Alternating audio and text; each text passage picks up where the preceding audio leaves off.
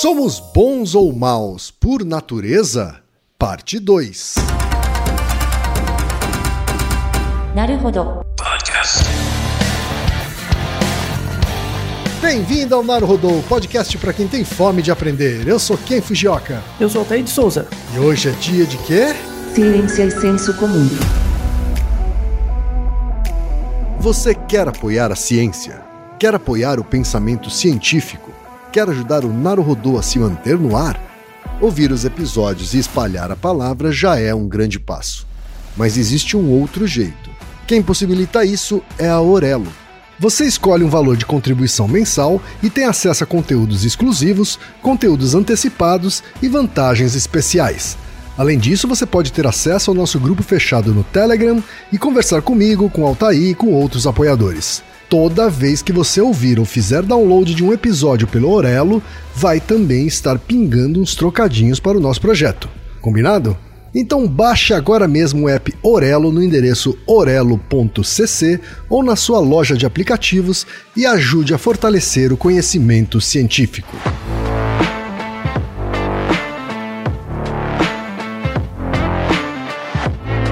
Momento Alura de hoje é diferente. Afinal, o uso de inteligência artificial, chamada também de IA, já é uma realidade. Profissionais que se adaptam melhor a esse novo cenário têm muito mais chances de crescer dentro de sua carreira. Por isso, a Alura criou a Imersão IA. A Imersão IA consiste em uma semana de aulas imersivas online e gratuitas, onde você vai entender como aplicar o uso da inteligência artificial em áreas como marketing, gestão, data science e até em desenvolvimento de software. Aproveite essa chance imperdível e gratuita de entrar nesse novo mundo. Isso mesmo que você ouviu. A imersão IA é grátis. Mas atenção, as inscrições vão só até o dia 18 de junho. Então anota o URL aí. É bit.ly com y no final barra naruhodô traço IA 2023. Repetindo, bit.ly com y barra naruhodô traço IA 2023. Alura, mergulhe em tecnologia.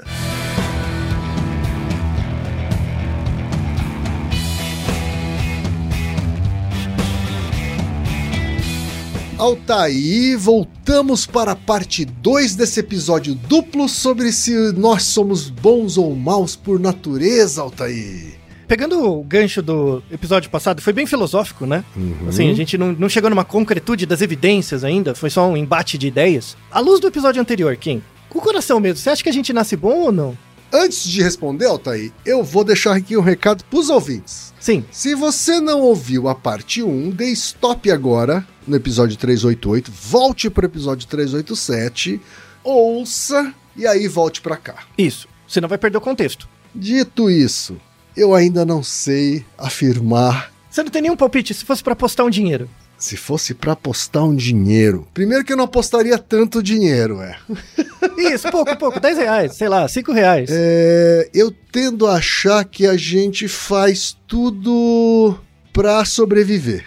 Uhum. Se a gente faz para sobreviver e socialmente a gente tem mais chance de sobreviver do que sozinho, Uhum. eu diria que a gente tende ao altruísmo. Uhum. Muito bem, ó, muito, muito bem. Então a gente tende a ser bom. Isso. Você percebe assim que quando você verbaliza, porque uma coisa é você pensar, outra é você falar, porque você ouve você mesmo, né? Uhum. Quando você fala, tipo, ah, a gente tende a ser bom. Ao mesmo tempo parece que não, sabe? Tipo, você fica realmente em dúvida, você fica. Fico realmente em dúvida, porque assim que eu afirmei, eu falei, mas a gente é egoísta. Você encontra um contra-argumento o tempo inteiro. Então parece que uma coisa fica ciclando na sua cabeça, né? Verdade. É assim mesmo. Uhum. É o que as evidências trazem. Isso que é interessante. Vamos chegar na- nessa conclusão daqui a pouco. Certo. Tá? Só pra fazer um recap rápido do episódio passado, foi um episódio basicamente filosófico histórico, né? A gente falou do modelo do Rousseau, que defende, né, que o ser humano nasce bom, a sociedade o corrompe. Modelos do Thomas Hobbes, que é o contrário, o lobo, o homem é o lobo do homem. O Kant, que tava ali no meio do, do, do sarrafo ali também, mas tentou responder, mas não deu muito certo. Mas o Kant coloca coisas interessantes sobre a ética do dever e a importância da gente respeitar, por exemplo, leis gerais, éticas, né? Mesmo à custa de uma perda individual. Então, apesar do Kant defender a ideia do mal radical, se a ética do dever se aplicar de verdade, a gente pelo menos. Tudo bem, a gente não pode ser bom, mas pelo menos boa praça a gente é. E aí vem, depois do século XIX, vem o, o Nietzsche da chuta o balde de tudo isso aí, fala que isso aí nem uma pergunta é direito, porque na verdade tudo isso aí é reprodução de um discurso cristão que tem que acabar e tal, né? E aí você fica nessa, nesse conflito louco. E a ideia é ficar no conflito mesmo, é ficar angustiado. E, e aí, no, no, século XIX, né, tem o, o, Nietzsche de um lado, aparece a teoria da seleção natural. A teoria da seleção natural ajuda muito a organizar método, sobretudo trazendo a biologia para o jogo, uma parte da psicologia entra junto, a sociologia de rabeira também entra, porque precisa do método. E aí começa a se surgir métodos que tornam possível testar a questão. Antes do século XX não tinha como nem testar a questão. Então ficava uma questão filosófica, religiosa, enfim. Nesse sentido, a crítica do Nietzsche é boa, mesmo. De mostrar que a dicotomia entre bem e mal é uma questão ocidental cristã, assim, né? Em outras culturas não ocorre, não importa. Por que, que essa questão importa tanto, né? Ocidentalmente, né? tem um, um discurso, e, e, aí vem do, de um modelo cristão de pensamento, que existe até hoje. Mas transcendendo essa lógica, né? Tudo bem, a gente percebe que tem um conflito, mas será que dá para testar? Então, falamos um pouquinho, né, no final do episódio passado sobre o Ronald Fisher, é, primeiro vem o Darwin, aí o Ronald Fisher tenta dar uma formulação matemática mais ou menos, e escreve né, um livro importantíssimo, em 1930, Teoria Geral da Seleção Natural, um livro que tenta sistematizar matematicamente um pouco mais. Para quem já estudou métodos quantitativos e pensa no Ronald Fisher como criador da análise de variância da nova, é ele mesmo, é o mesmo cara, tá? uhum. tá? Não contente na matemática ele foi para biologia, tá? Principalmente a teoria da evolução. E tem uma coisa importante, né? Que para além do cientista tem a pessoa. O Fischer, ele era anglicano. Ele era católico anglicano, né? Seguidor da rainha, tá? Certo. A rainha estava viva, né? Na, assim, era pequenininha, mas estava lá. Então, como ele era muito anglicano, tinha certas coisas da lógica de pensamento dele era um pouquinho eugenista até. Não tanto quanto o, o, o, Galton, que era mesmo, e o Pearson, que eram mesmo. Ele era um pouco menos, mas em inglês começo do século XX, não tem quase você não ser colonialista, né? Tipo, é parte da identidade, sabe? É quase, um, é quase uma gíria, né? Do, do ser inglês, no começo do século XX, é ser meio colonialista. Sim. Não tem Sim. jeito, né? É muito mais forte. Mas tudo bem.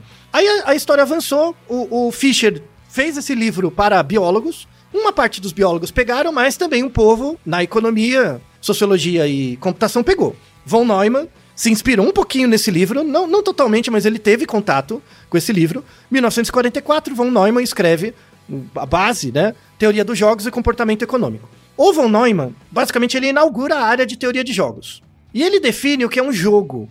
Quando você vai pensar em teoria de jogos, não é jogar bola, não é futebol, não é isso. Ele define o que é um jogo. Então, um jogo é qualquer interação entre múltiplas pessoas nas quais cada resultado do jogador é afetado pela decisão dos outros. Isso que configura um jogo, tá? Ah. É uma dinâmica em que qualquer coisa que eu faça afeta você e você me afeta. Tá Tudo bom. bem? Então, uhum. se eu uhum. faço uma coisa e para você não faz diferença nenhuma, não é um jogo. E isso é importante, tem que ser um jogo de interação, tá?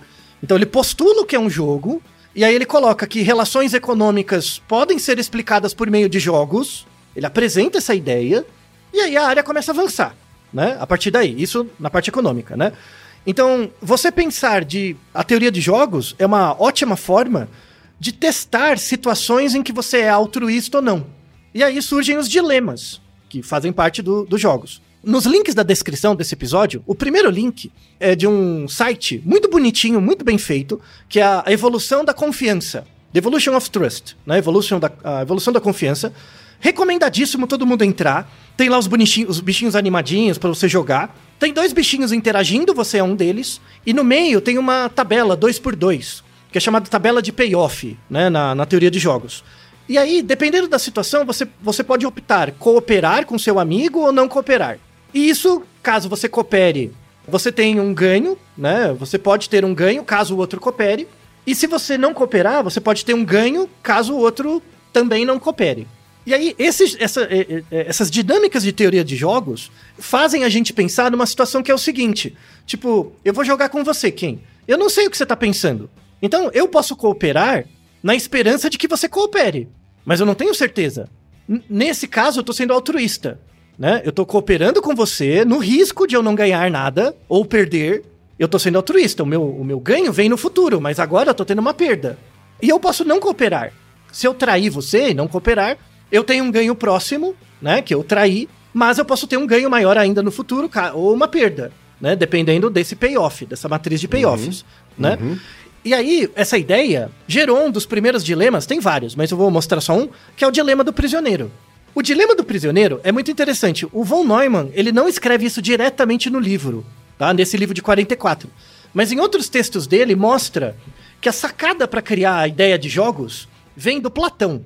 Vem lá do Platão, lá atrás. Platão escreveu um monte de coisas, mas dentre os escritos dele tem um livro famoso que chama O Banquete, que ele fala várias coisas. Nesse livro O Banquete, o Platão descreve uma, um- uma cena que era uma batalha que aconteceu de verdade, a Batalha de Delium, que aconteceu em 424 a.C., que era uma batalha do povo de Atenas, os atenienses, contra o povo da cidade de Tebas. Teve uma guerra.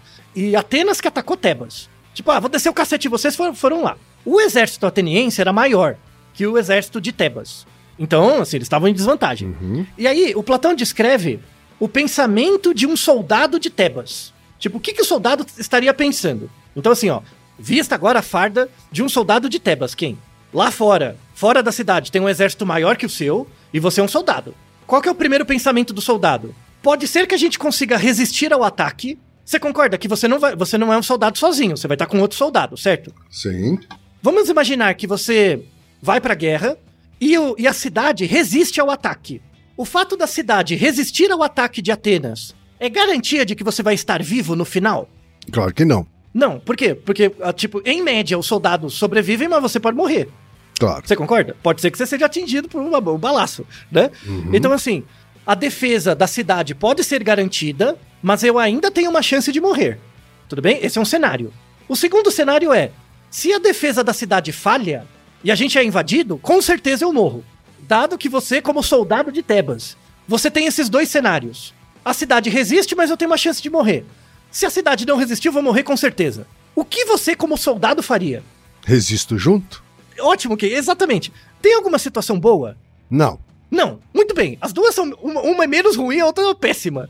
Sim, sim. Então, qual, qual seria a, a conclusão na- natural do soldado? Dar do pé. Não é verdade? Ele não podia fugir, né? Sim. Aí o, o Platão coloca um negócio. Tudo bem. Esse soldado que tá pensando isso, ele pode fugir. Mas e se todo mundo pensar isso? Fudeu. Lascou-se. Se todo mundo pensar isso, não é verdade? Claro. Então, essa é a ideia que o Von Neumann pegou do jogo. A questão não é o que você faz. Aham. É se todo mundo fizesse isso. Sabe? É o contexto. Sim. Entende? Então, eu não posso pensar na sua resposta, quem Fujoca. Eu tenho que pensar na proporção de pessoas como você respondendo. Essa é a ideia do jogo. Então, é, é um espaço de interação com vários agentes, cada agente agindo em função do seu interesse individual, e o que eu quero ver é o resultado coletivo. Certo. Entende?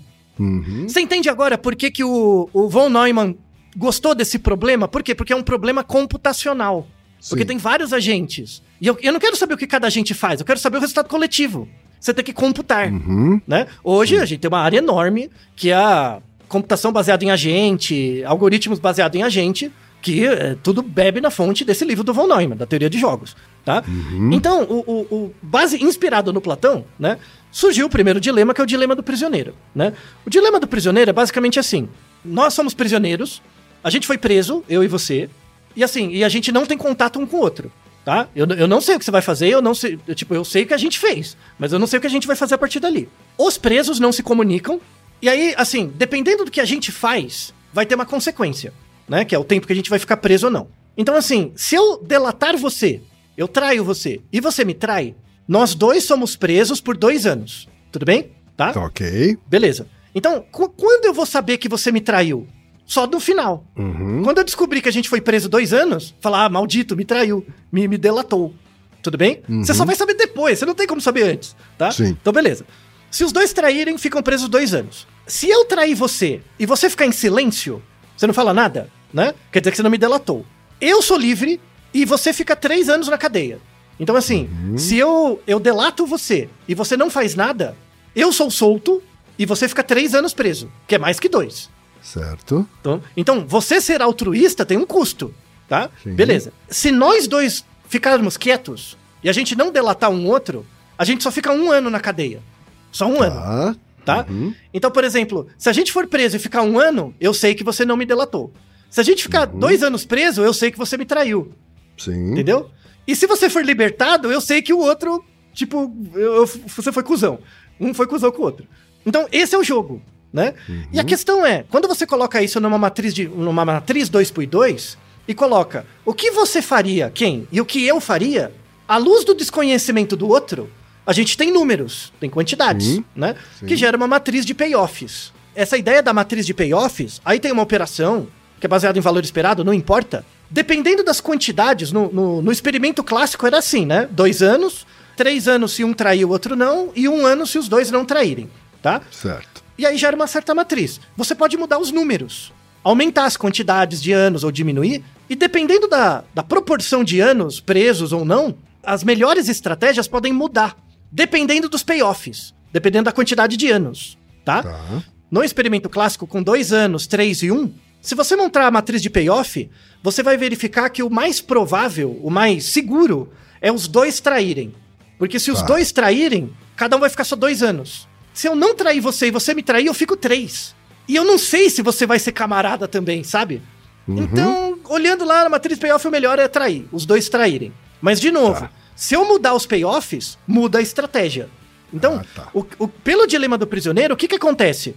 Dependendo do que você vai ganhar ou perder, pode ser que você seja altruísta ou não. Então, altruísmo é possível.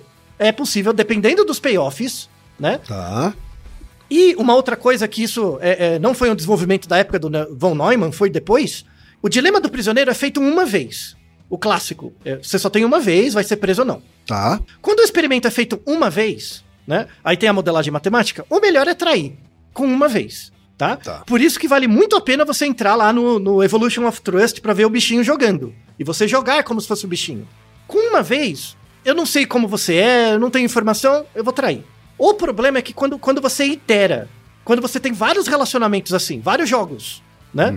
Quando tem jogos iterados em que eu sei o seu resultado anterior, a dinâmica muda, né? Então, quando, quando os primeiros artigos de Dilema do Prisioneiro saíram, pós-guerra, né? Anos 50, qual que era a coisa? O ser humano é cuzão mesmo, né? O ser humano era zoado mesmo, porque, ó, aí o Von Neumann, os artigos que vieram depois, mostrava que a gente rouba mesmo, né? Nu- Numa interação que a gente não conhece o outro, o melhor é trair. Aí é outro discurso aparecendo. Outro meme. Beleza. Aí o que, que precisava acontecer, né? Porque o Von, o Von Neumann, os caras da teoria de jogos, faziam isso na mão. E o que, que eu precisava ver? Você no longo prazo. Com várias interações. Aí precisava da computação. Precisava da computação, anos 70, anos 60, 70, quando a computação surgiu e começou-se a, a se fazer modelos de dilema do prisioneiro, aí surgiram outros, dilema do ultimato, enfim, iterados, com repetição, várias repetições, começou-se a ver que no longo prazo, dado que eu conheço você, por exemplo, eu sei os seus resultados anteriores, em média, no dilema do prisioneiro é melhor você cooperar. Quando eu sei que eu vou interagir com você várias vezes, o melhor é cooperar. Quando eu interajo com você uma vez, o melhor é trair. Tá. Repare Mas assim, nessa- essa conclusão foi tirada a partir da matemática. De simulação matemática computacional. Muito bem, muito bem. Mas o que é que. Como é que você explicaria de uma forma não matemática essa mudança? Isso. Agora voltemos lá no começo do episódio para pegar outro ramo da biologia. Porque foi pro outro lado também. Não esqueça do Fischer, né? Voltando, que já chamou muito bem. Fischer, lá atrás, voltou, 1930, escreveu o livro lá da teoria da seleção natural. Beleza. Aí foi pra biologia. Agora a gente foi aqui pra matemática, teoria dos jogos. Quando a gente fala, por exemplo, do Nash, ganhou Nobel, aquele filme lá, Mente Brilhante. Eu não gosto daquele filme, mas tudo bem. Aquela coisa toda. O John, o John Nash, ele, ele criou um conceito que chama equilíbrio de Nash. Tá? O que, que é equilíbrio de Nash? Nessa matriz de payoffs, quando você faz as contas e percebe que só tem uma alternativa possível, ou seja, independente do que um agente faça ou do que o outro faça, a melhor solução é sempre a mesma, o sistema está em equilíbrio de Nash. Isso que quer dizer equilíbrio de Nash. Quando eu tenho uma matriz de agentes, quando todos os agentes meio que concordam, mesmo sem saber do outro, que a melhor estratégia é uma, o sistema está em equilíbrio, vai convergir para uma coisa só. E aí ele é uma definição matemática, né? Ele definiu a ideia de equilíbrio de Nash. Então tem situações que tem equilíbrio de Nash e tem situações que não. E aí tem toda uma linha de pesquisa estudando isso, quando acontece, quando não acontece, enfim. Beleza. Na biologia, voltando de novo, um rapaz, entre muitos, vou citar só os nomes, Haldane, o, o, o Haldane era mais teórico, né? Mas o grande cara disso que pegou essa, essa ideia da, da teoria do Fischer falou: ah, vou aplicar aqui na biologia. Só que eu não vou usar computação. Eu vou usar é, genética de população. Eu vou ficar investigando, por exemplo, aves migratórias ou organismos mesmo, que é o Hamilton. O Hamilton, ele, ele instaura uma área, junto com outros pesquisadores, que é chamado seleção de parentesco. O que, é seleção de parentesco? Ele pegou a teoria do Fischer, falou, tudo bem, para eu ser altruísta, altruísmo tem que passar nos genes, de algum jeito. Se tem que passar nos genes, tem que, assim, se eu sou puramente altruísta, eu morro. Porque se eu der todos os meus bens, tudo que eu tenho, as pessoas pegam, mas meus genes não passam. Ou seja, eu tenho um custo muito alto à custa de sobrevivência dos outros. Meus genes não passam, o gene altruísta não anda. Ele cria essa ideia de seleção de parentesco, que é assim. Por exemplo, quem, ó, imagina que a gente é irmão. Eu não tenho filhos e você tem. Você tem um filho, né? Uhum. O seu filho tem uma parte dos meus genes, porque a gente é irmão. Tudo bem? Tá. O seu filho tem uma, o seu filho tem uma parte dos meus genes. Se eu mesmo eu não tendo filhos, se eu ajudar você a cuidar do seu filho de forma altruísta, então eu ajudo o seu filho a sobreviver, mesmo com uma, um custo meu. Mesmo assim, meus genes estão passando na frente. Pra frente, entendeu? Então, a ideia que o, que o Hamilton coloca, depois o Dawkins expande, enfim, a ideia do gene egoísta, né? Que o que, o, o que é selecionado pela seleção natural não é o indivíduo, é o gene. Né? É, é sempre o gene, tá? Na genética certo. de população. É sempre o gene. Então o Hamilton falou: não, existe o altruísmo, mas dentro com relação de parentesco. Só na relação de parentesco. Uhum. Então, a, aí ele criou uma, uma regra, uma equação que chama regra de Hamilton, que é uma equação simples. É R vezes B maior que C. R vezes B maior que C, tá? tá. O que, que é o R? O R é a proporção de genes que eu e você compartilhamos.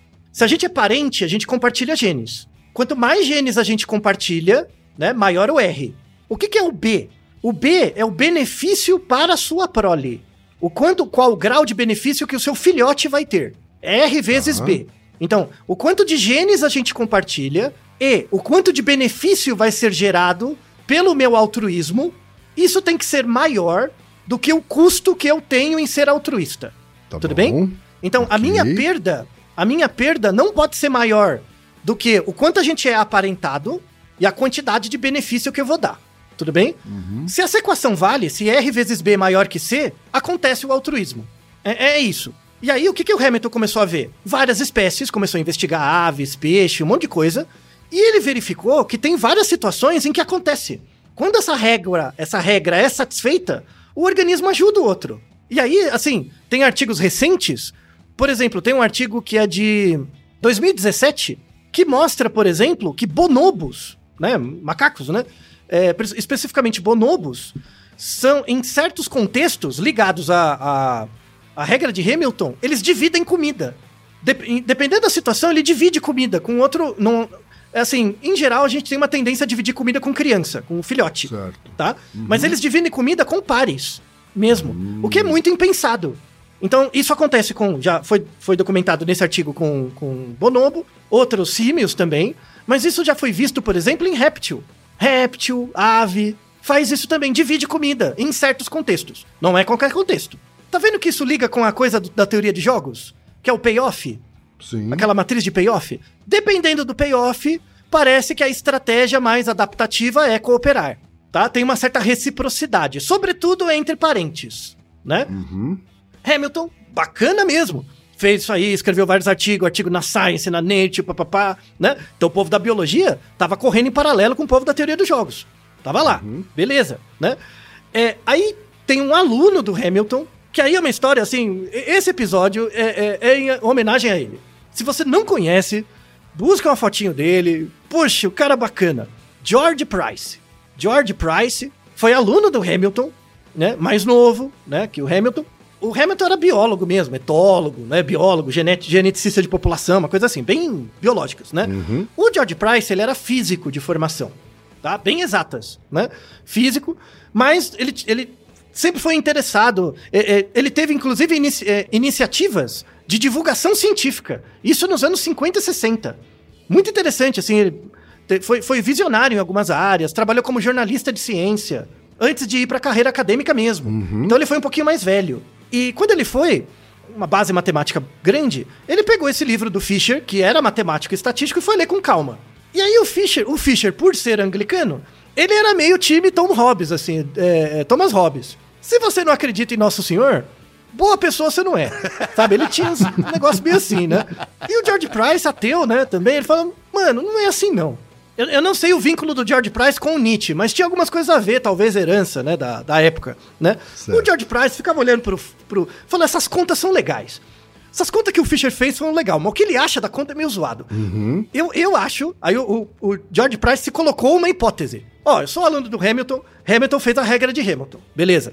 Eu vou pegar essa regra de Hamilton e vou generalizar elas. Por quê? Porque tinha várias críticas à teoria do Hamilton, porque tinha várias situações em que a regra do Hamilton não se aplicava e os indivíduos cooperavam, e tinha outras situações em que os organismos não cooperavam e a regra de Hamilton valia. Então faltava amarrar uma coisa. O George Price chegou aquilo, não vou arrumar a matemática disso aí.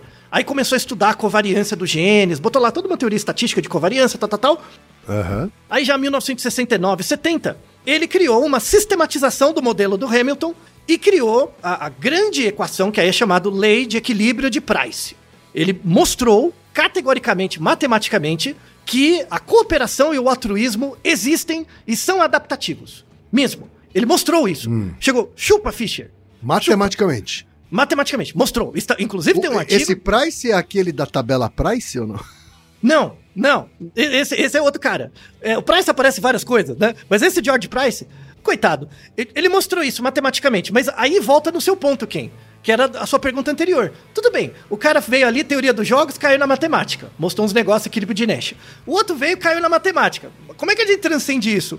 Isso atormentava a cabeça, assim como o de Kate Fujioka, atormentava a cabeça do coitado do George Price. Né? Certo. E aí a, a história fica tristíssima. Porque o que acontece? É, é, George Price era ateu mesmo, né? Assim, e tinha essa pegada física e ciência, tal, tal, tal. Não se sabe muito bem, tem uma hipótese, né? Que eh, o, o George Price ele sofria com problemas da tireoide. Ele tinha problemas com idiopáticos, né? Da, da tireoide. Inclusive, o, o- fizeram um estudo de caso da vida dele, porque é, é, para quem tem problema na tireoide sabe que muitas vezes dá desregulação de humor, você fica mais desanimado, coisas do tipo. Tem que fazer suplementações, aí é, é um tema para outro episódio, só isso. Mas no caso do George Price, parece que esse problema de tireoide recorrente gerou um problema mental nele. E aí ele começou. Ele começou a ter problemas sérios, assim, de depressão grave.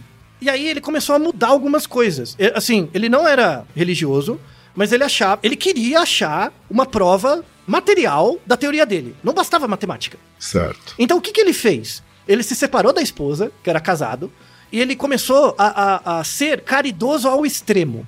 Ele trazia pessoas que moravam na rua pra morar na casa dele.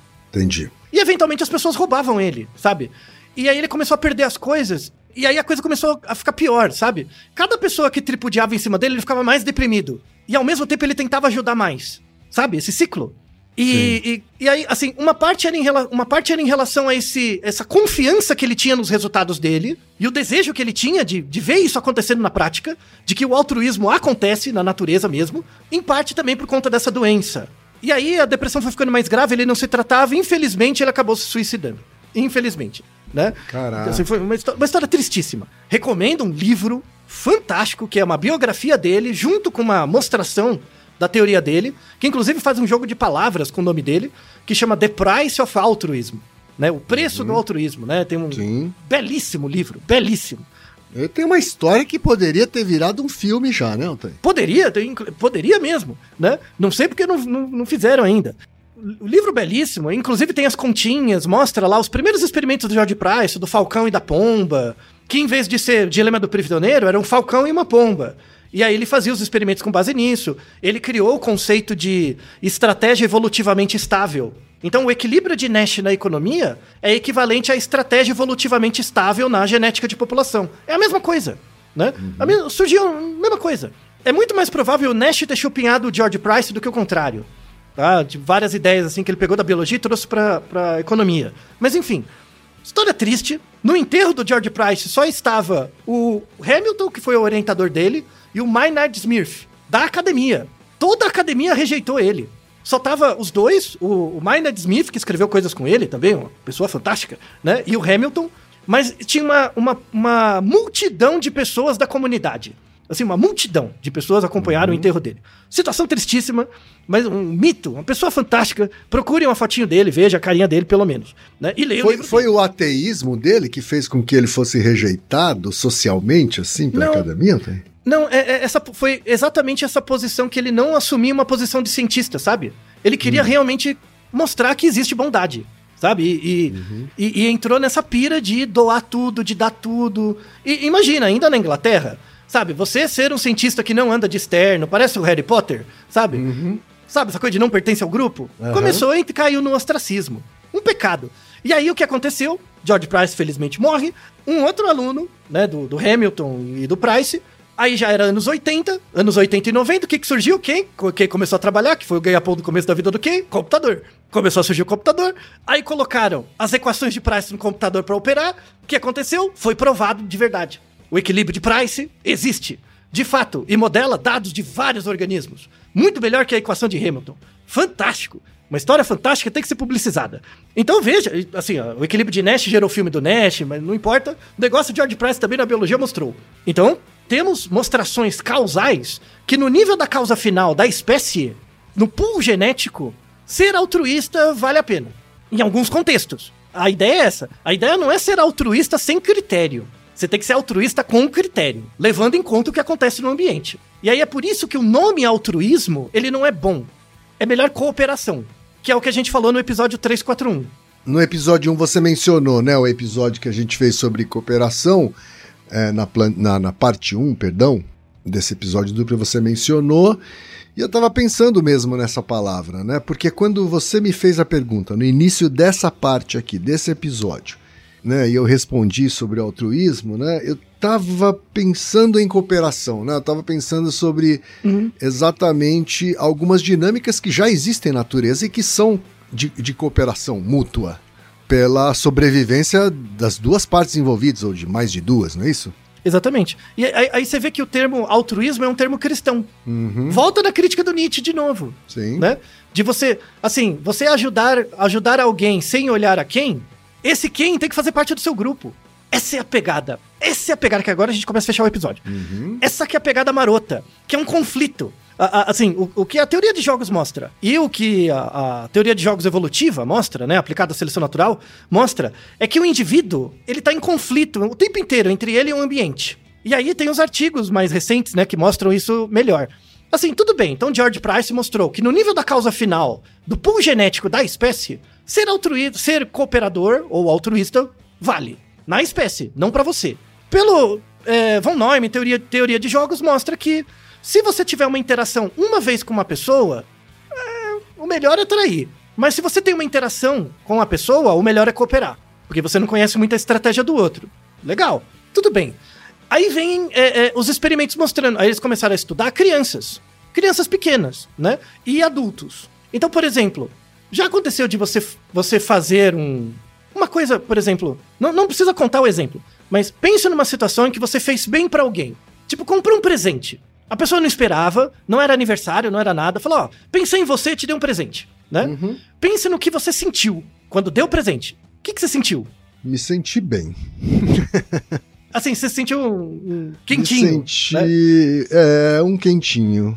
Isso, você tipo, poxa, se sentiu E olha feliz. que, a- né? a- e olha que eu- nesse exemplo que eu tô pensando, a pessoa sequer sabe que veio de mim. Ah, então, ótimo, melhor ainda esse exemplo. É o dilema do prisioneiro invertido, né? Melhor ainda. Uhum. Então, você fez isso, você fala, poxa, bacana. Assim, dá- n- você nem se sente, você nem se acha uma pessoa melhor, mas você sente que as coisas fizeram sentido.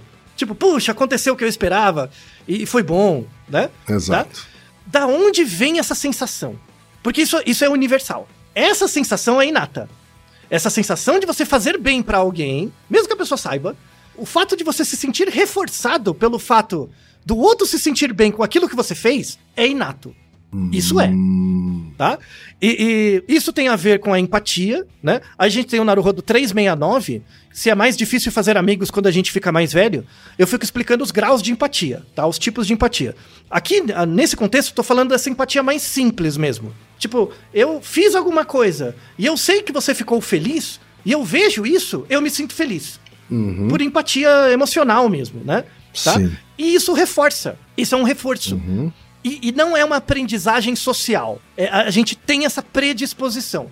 E aí eu lembro de uma frase muito boa do Santo Agostinho. Santo Agostinho era um filósofo da zoeira também. Tudo bem que virou santo, né? Mas ele virou santo porque ele. Eu acho que Santo Agostinho virou santo porque ele rebolou muito pra não ser queimado. Faltou muito pouco, sabe? E, mano, Santo Agostinho falava um negócio que era, era, era muito básico. Ele falava assim: abre aspas. Se as pessoas soubessem o quão bom é ser bom, elas seriam boas por egoísmo. Não é muito boa? Ah, muito Não bom. é muito boa? muito bom. É muito bom mesmo, né? Porque reflete isso, sabe? A- a- o conflito entre cooperação, altruísmo, o ambiente, entre você e o indivíduo, né? O, você e o ambiente. Então, assim, parece que essa, essa sensação de ajudar o outro e ver o bem acontecendo reforça a gente, né? Certo. E eu, e eu disse que é algo inato. Mas como é que você descobriu isso, que é algo inato? Experimentos. Eu vou apresentar o experimento primeiro. Um experimento de 2017, em que eles fizeram no tablet. Imagina assim, dois, dois círculos. E os círculos com uma carinha de mal. Bem um smile mesmo, só que com carinha de mal, tá? Tá. E esses círculos, eles ficavam batendo um no outro.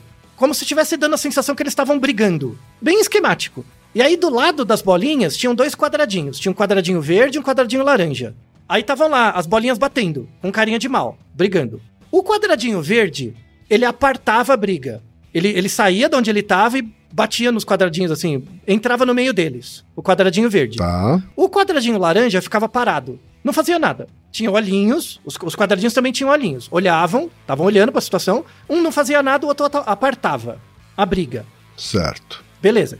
Aí depois eu mostrei esse videozinho, né, pro. pro é- era com crianças, né? Mostrei esses videozinhos pras criancinhas. E depois eu trazia dois cubos de pelúcia. Um cubo verde, igualzinho o que tava no desenho, e um cubo laranja. E eu mostrava pra criança e, e- e esperava, né?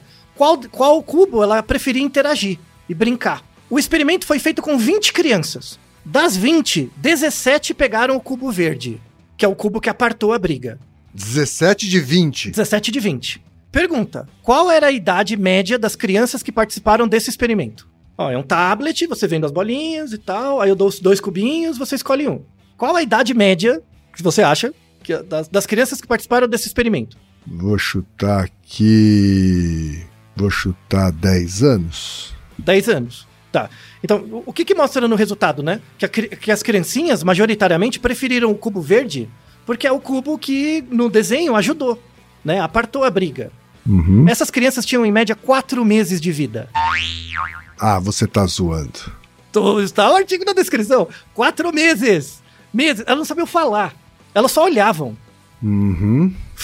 Paper da Science. Fantástico. Então, assim, muito, muito cedo, a criança consegue perceber a cooperação. Esquemas de coalizão, sabe? Uhum. Tipo, ah, esse, esse, esse cara fez bem, é melhor eu ficar com ele. Sabe? É melhor eu apoiar. Sim. Né? Ou perceber sensações de desigualdade, sabe? Que um tá maltratando o outro, a criança fica mais perto de quem tá ajudando. Sabe? Sim. Então, isso, isso é muito cedo. Antes da linguagem aparece essa disposição a cooperar, sabe? Ou, ou- ou cooperar com o cooperador, Uhum. sabe? Que é o cubinho verde. Eu coopero com o cooperador. Que seria ser sensível ao benefício social. Crianças com meses, não precisa de linguagem, tá? Uhum. Precisa de um forte componente inato pra isso. Só que assim, eu ter a tendência a cooperar com quem coopera é uma coisa. Outra coisa é eu aprender quando ter essa disposição de ajudar e quando não ajudar. Isso é diferente. Sim. tá? Sim. Então, então o, que, o que, que a gente, o que, que a gente nasce? A gente nasce com a disposição para perceber ambientes cooperadores e não cooperadores. E os indivíduos cooperadores e não cooperadores. Beleza, tá? Aí tem um experimento de 2014 com crianças de 1 a 2 anos. Aí era um pouquinho maior, né? Já andava, tá? Um pouquinho, né? Pré-escolares. 2014, que é um experimento de interação recíproca. Que era assim, eram dois grupos de crianças. O primeiro jogo, você dava lá um joguinho pra criança jogar sozinha, uma bola, ela ficava brincando sozinha. O segundo grupo, a criança jogava a bola com o experimentador. Um adulto jogava a bola com a criança um pouquinho. E no outro, a criança jogava a bola sozinha. Beleza. Aí, numa segunda situação, esse mesmo experimentador tava querendo, por exemplo, numa mesa, esticar o braço pra pegar alguma coisa, só que ele não alcançava. O braço dele não chegava. Mas a coisa tava perto da criancinha. E aí eles queriam, eles davam 30 segundos pra ver se a criança pegava o que tava perto dela e dava pra você ou não. Ou seja, ela cooperava, tá bom? Uhum. As crianças que brincavam sozinhas, a maior parte delas não ajudou. Tipo, o cara tava lá tentando pegar o negócio, a criança não colaborou, tá? A criança que brincou sozinha. A criança que brincou com o experimentador, quando o experimentador tava em dificuldade, a criança ajudou. A maior parte delas. Entende? Tá. Então, eu, eu nasço com a capacidade de perceber a cooperação, mas eu aprendo a usar isso em certos contextos ou não. Em função de quem me ajuda. Lembra da regra do, do dilema do prisioneiro? Uhum. Se eu tenho a iteração, eu coopero. Se eu vou, se eu vejo você a primeira vez, eu não coopero. Olha que bonito. Não é interessante? Né? Sim. Você já viu o marcador. Ent- Então é onde o George Price junta lá com o Von Neumann. Fantástico. Uhum. Essa coisa da proximidade de quem você está ajudando, ela teria alguma correlação direta também com a proximidade da, da pessoa para quem eu dou importância? Sim, muito bem. Tem, tem. Então, Uhum. isso tem a ver não só com a, com a seleção de parentesco, mas eh, seleções de outras ordens, seleções sociais, né?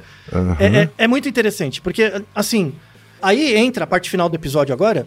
Tudo bem, então a nossa disposição para perceber desigualdade e ficar mais perto de quem coopera, legal. Então, assim, eu tendo a ajudar. Então, para começar a fechar o episódio, a criança tem uma disposição a ajudar os outros? Tem.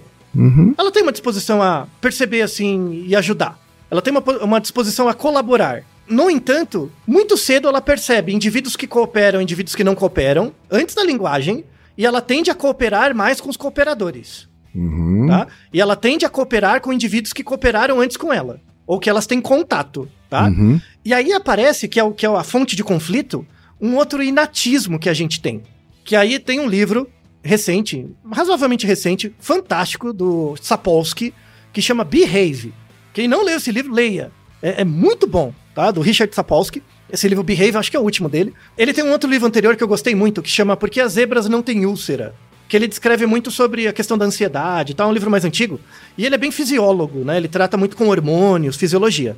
E ele estuda muito, o- o- nesse livro ele comenta um pouco, o papel da ocitocina, né? Uhum. A ocitocina é um hormônio, né? Um, é um neuromodulador, na verdade, né?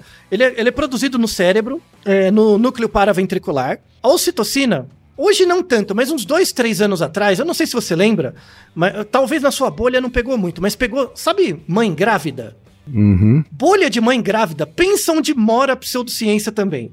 É, bolha de grupo de mãe grávida. Meu Deus! Ne- Nesses, nesses Instagram, nesse chorume de Instagram de gente querendo botar bedelho na, no sucesso reprodutivo dos outros, uns anos atrás surgiu a onda da ocitocina.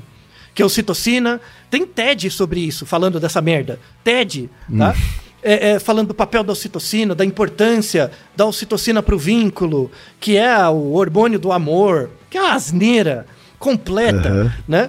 Porque o que, que acontece? A ocitocina, ela é muito importante para o comportamento de lactação da mãe, né, da fêmea, e também para a contração uterina, quando, quando vai ter o, o parto. Então a ocitocina é importante nisso. E aí muita gente associa isso com cuidado, né? Com cuidado com a prole, o afeto. No nosso Naruhodo sobre instinto materno, a gente fala que não é bem assim. Então surgiu esse meme idiota de que toci- ocitocina é do amor, é do afeto, é pra manter as pessoas juntas. É o aí muita gente começa a falar que é o hormônio do altruísmo, de você fazer bem pros outros. Sei. E é uma bobagem. É uma bobagem. Por quê? Aham. Vamos deixar uma revisão fantástica. O Sapolsky pesquisa muito isso, mas tem outros pesquisadores. Em que, assim, por exemplo, imagina que a gente faz parte do mesmo grupo, quem? A gente se conhece, tá? Tá. Ocitocina, você pode transformar num spray e, spray e dar uma sprayada no seu nariz. Você já tem o efeito da ocitocina, tá bom? Com um spray nasal, né? Então, por exemplo, se eu tô num jogo com você e eu, eu dou um spray de ocitocina no meu nariz, tem uns artigos que mostram assim: você tá jogando com alguém, e aí você tem que dar ou não dinheiro, e aí, quando você coloca ocitocina na pessoa, ela começa a dar mais dinheiro. Ela fica, ela coopera mais. Um pouquinho a mais, em média. É como se o ambiente conspirasse pra você cooperar mais. Só que o que que acontece? Ó, eu tô jogando com você e a gente faz do mesmo. A gente é parte do mesmo grupo, né? Beleza, a gente coopera, né? Uhum. Aí eu pego é, você e coloco pra você fazer o mesmo jogo com uma pessoa que não é do seu grupo. Imagina o tipo de pessoa que você mais despreza na sua vida. O perfil. Eu coloco você frente a frente com essa pessoa, tá? Pra jogar. Uma pessoa que não é do seu time, você não gosta. e coloca ocitocina em você. O que, que o idiota pensaria? Ah, não, ele vai ficar legal com a pessoa. Mentira, piora. A ocitocina não é o hormônio do amor e da ligação. A ocitocina é o hormônio que faz você perceber e reforçar aliança. Quem faz parte do seu grupo e quem faz parte do outro. É a divisão entre nós e eles que é reforçado pela ocitocina. É o efeito de coalizão. E isso é inato.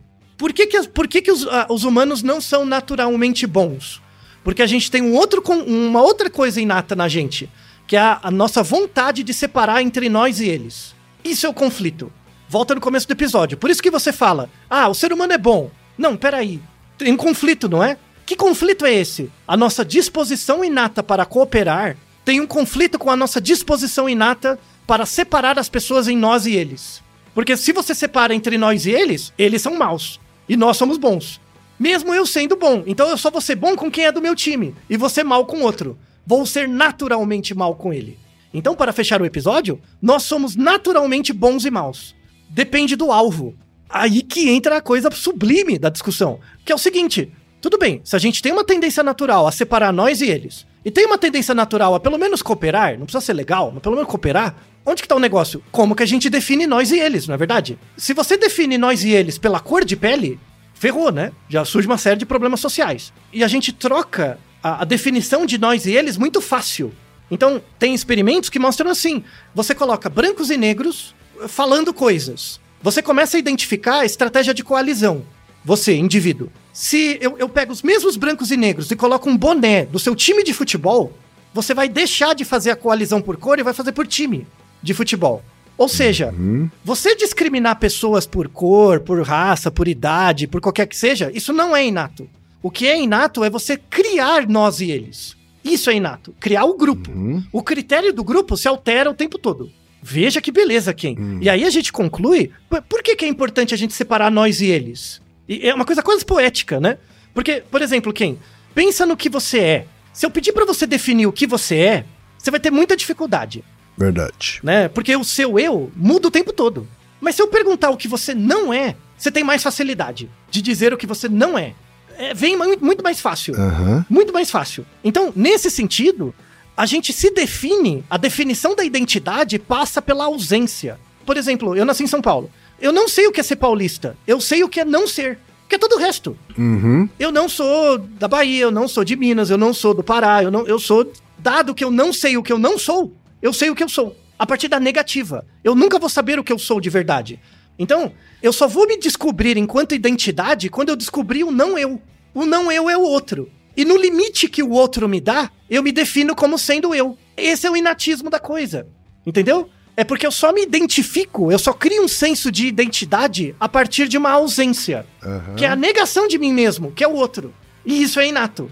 Olha E só. por isso que eu não consigo ser legal com todo mundo. Que bosta! É, pois é, pois é. Então, assim, por mais que a gente se diga preocupado com a humanidade, a verdade é que a gente se preocupa com aquilo que tá mais próximo, né? Isso, com o que a gente define como sendo nós, Uhum. né? E o que não é nós é o outro. E esse outro eu tendo a desprezar. E se você começar a usar a ocitocina, porque é o hormônio do amor, você vai achar aquele outro pior ainda. Você vai querer ser o genocida daquele outro. Meu ovo, que ocitocina é hormônio de amor, coisa nenhuma. É o hormônio da coalizão. Diz- força você a separar quem é você e quem é o outro. Porque isso acontece o quê? Na relação mãe e bebê. O, o que, que é o filho de uma mãe? É o que tem mais perto do dela, do time dela. É o filho dela. Todo o resto é outro. Um filho recém-nascido para uma mãe é a morte de todo e qualquer outro ser vivente no- durante o período de tempo de vida daquela criança. É verdade. Então não é amor coisa nenhuma, é separação, é, se- é- é negação. É um movimento de negação. Né? Enquanto você tava falando sobre isso, me, me veio até à mente, Altair, a, a letra de uma música de um artista do qual eu sou fã, confesso, assim, né? Ele, ele é o Zé Cabaleiro e ele tem uma música chamada Minha Tribo Sou Eu. Me lembrou bastante quando você tava falando. A letra dele diz o seguinte: Eu não sou cristão, eu não sou ateu. Não sou japa, não sou ticano, não sou europeu. Eu não sou negão, eu não sou judeu, não sou do samba, nem sou do rock, minha tribo sou eu. Eu não sou playboy, eu não sou plebeu. Não sou hippie, hype, skinhead, nazi fariseu. A terra se move, falou Galileu. Não sou maluco, nem sou careta, minha tribo sou eu. Pobre de quem não é cacique, nem nunca vai ser pajé. Temos agora a comprovação de dois episódios que dá evidências para mostrar que isso faz muito sentido. A chance dessa música do, do Zé Cabaleiro estar errada é bem baixa. É. Você vê uma representação artística, né? É. Perceba que essa questão é, é uma questão que leva a um conflito. Uhum. Se a gente nasce bom ou ruim. É um conflito em si. Sim, e é um conflito sim. da nossa ausência. Porque você nunca vai saber o que você é, você só vai saber o que você não é. Aham. E, e aí, se você tem uma vida muito pequena, muito restrita, tudo é o outro. Logo, tudo é ameaçador. E aí você vai querer defender o pouco que você tem. E aí, o que, que você tem que fazer pra diminuir um pouco essa. utilizar mais essa sua predisposição natural à cooperação em mais contextos? Tornar o seu mundo, do eu, o seu time, mais inclusivo. Sim. E perceber que o mundo é muito, muito, muito, muito grande. Você sempre vai ser preconceituoso num certo nível, porque chega uma hora que a sua fronteira acaba. E aí você tem que se preparar pra pedir desculpas em várias situações, em lidar. E percebendo essas contradições, você vai ser uma pessoa mais realizada. Não sei se mais feliz, mas mais realizada em perceber que o mundo é muito excitante. E perceba que esses dois episódios é a junção de todas as áreas do conhecimento, basicamente. Né? Sim. Então eu espero que, que você se sinta realizado como eu me senti ouvindo a mim mesmo durante esses dois episódios, juntamente com Ken Fujioka. Eu adorei esse episódio duplo, eu tenho certeza que muita gente vai adorar também, né? E fica aqui a certeza no final do episódio duplo, né, de que a jornada nesse episódio é, né, era tão importante quanto o destino, quiçá mais. Isso. Muito bem, muito bem. Quiçá mais importante que o destino, Isso. né, Altair? E fica como recomendação, agora depois do episódio, todo mundo ouvir essa música do Zé Cabaleiro. Qual que é o nome mesmo, Kim? Minha tribo sou eu. Isso aí. É isso daí. Inaru Rodô, ilustríssimo 20. E você já sabe, aqui no Naruhodô, quem faz a pauta é você. Você tem alguma pergunta pra gente ou quer comentar algum episódio? Escreva pra nós. podcast.naruhodô.com.br Repetindo, podcast.naruhodô.com.br e lembre-se, mande nome completo, idade, profissão e a cidade de onde você está falando. É isso aí. な